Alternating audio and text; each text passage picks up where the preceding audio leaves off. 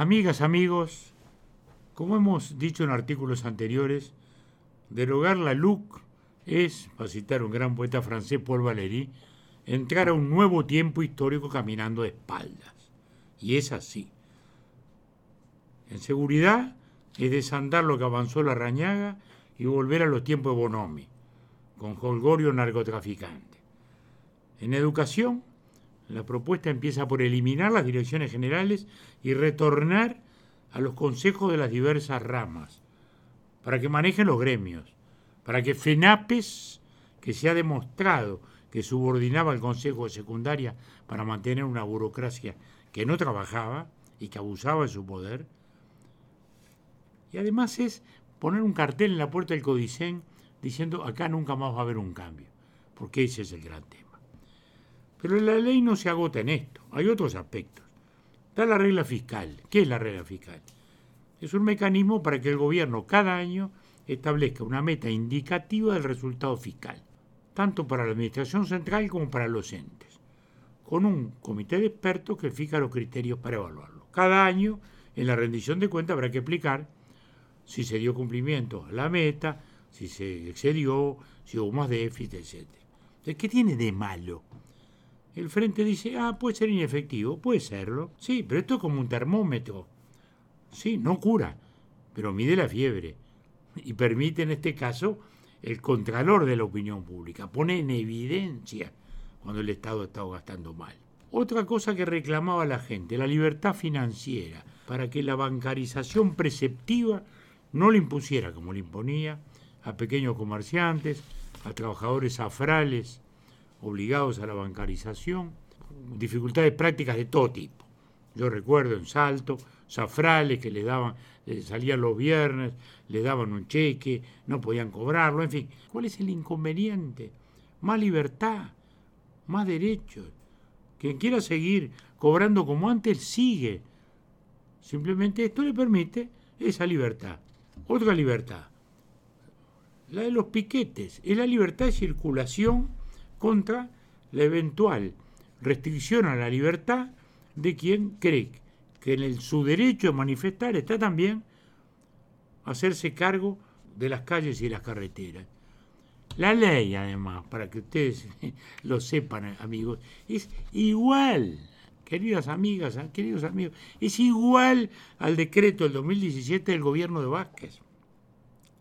El doctor Vázquez dictó un decreto decía que la adopción de las medidas pertinentes a los efectos de preservar el uso público de las calles, caminos o carreteras cuyo tránsito se pretenda obstaculizar por personas u objetos de cualquier naturaleza, estableciendo la comunicación a la justicia en forma inmediata. Bueno, esto era el decreto de Vázquez. Bueno, ahora es una ley. O sea, es algo mucho más serio. Es algo como debe ser para la restricción o para la regularización de un derecho. Entonces, acá hay un derecho a manifestarse, muy bien, se respeta, pero hay un derecho a circular de todo el resto.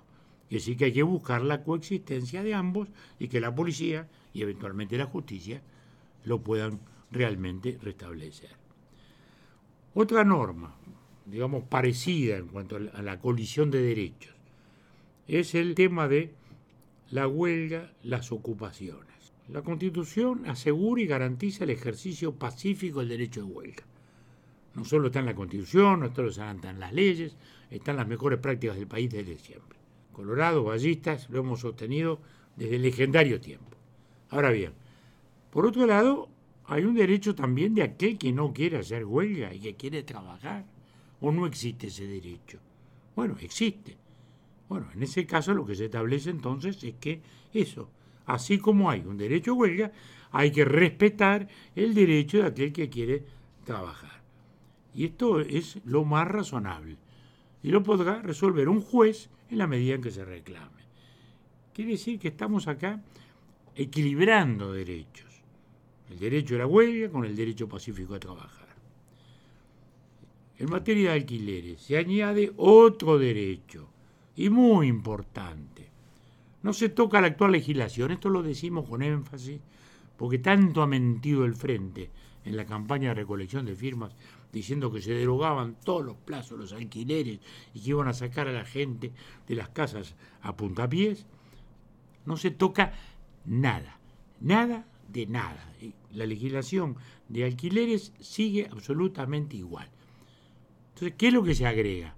Una modalidad nueva para que aquellos propietarios que no alquilan si no hay garantía, se sientan habilitados, tentados, inducidos a arrendar a alguien que no tiene garantía. Y para eso se le da un sistema especial con unos plazos breves en el caso del vencimiento del contrato o de la irregularidad, este, el incumplimiento de las obligaciones. Es algo nuevo, es para darle una opción a aquel que no tiene garantías y, al cual nadie le quiere alquilar. Bueno, seguramente alguna gente va a querer alquilar si tiene esta ventaja, de que sabe que en caso de incumplimiento lo va a poder sacar al inquilino con facilidad. Y esto es un derecho nuevo, no es una restricción, es un derecho nuevo. Hay otros artículos, los seguiremos comentando como muchos otros de la ley. Lo que está claro, lo que está claro es que esta ley se explica por sí solo, esta ley se defiende sola, todo tan lógico y refleja además las ideas del gobierno que fue electo por el pueblo para cumplir con un programa con el cual fue la elección. Este referéndum es un intento de poner un palo en la rueda para que descarrile un tren que marcha sobre los mismos carriles que propuso y votó la ciudadanía. No es un real ejercicio democrático, sino la búsqueda de una revancha política. Y eso es malo, muy malo. Hasta la próxima.